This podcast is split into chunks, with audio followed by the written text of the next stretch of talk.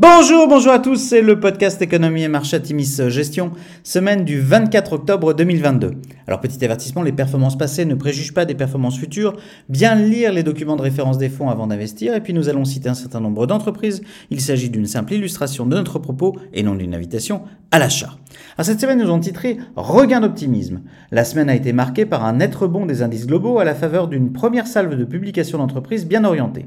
Du côté des taux, l'anticipation d'une fermeté de la part de la Fed dans sa trajectoire de hausse des taux directeurs, a propulsé le 10 ans US de 4,02% en fin de semaine dernière à 4,33% pour terminer finalement la semaine à 4,21%.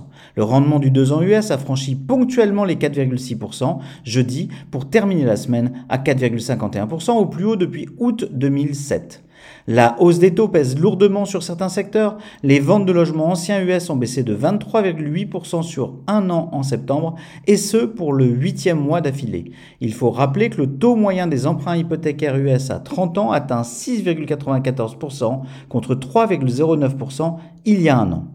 Au Royaume-Uni, après le fiasco de sa réforme fiscale, la première ministre Liz Truss a démissionné après 45 jours aux commandes seulement, faisant ainsi entrer le pays, par ailleurs impacté par le Brexit, dans une nouvelle période d'instabilité politique. En Chine, à l'issue du 20e congrès du Parti communiste, Xi Jinping a obtenu un troisième mandat à la tête du pays, une première depuis Mao. Ce nouveau mandat pourrait marquer un durcissement des positions chinoises et inquiéter sur le plan géopolitique. Sur la semaine, belle semaine, le CAC 40 progresse de 1,7%, le SP500 s'apprécie de 4,7% et le Nasdaq gagne 5,2%.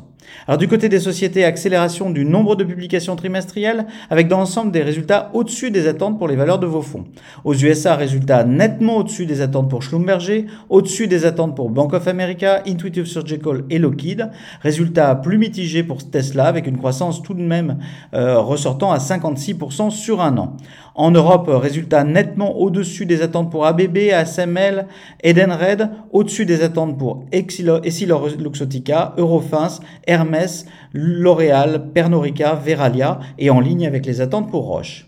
Alors à venir, près de 150 sociétés du SP500 publieront leurs résultats trimestriels cette semaine, dont certains acteurs emblématiques de la tech US, secteur particulièrement à la peine boursièrement cette année.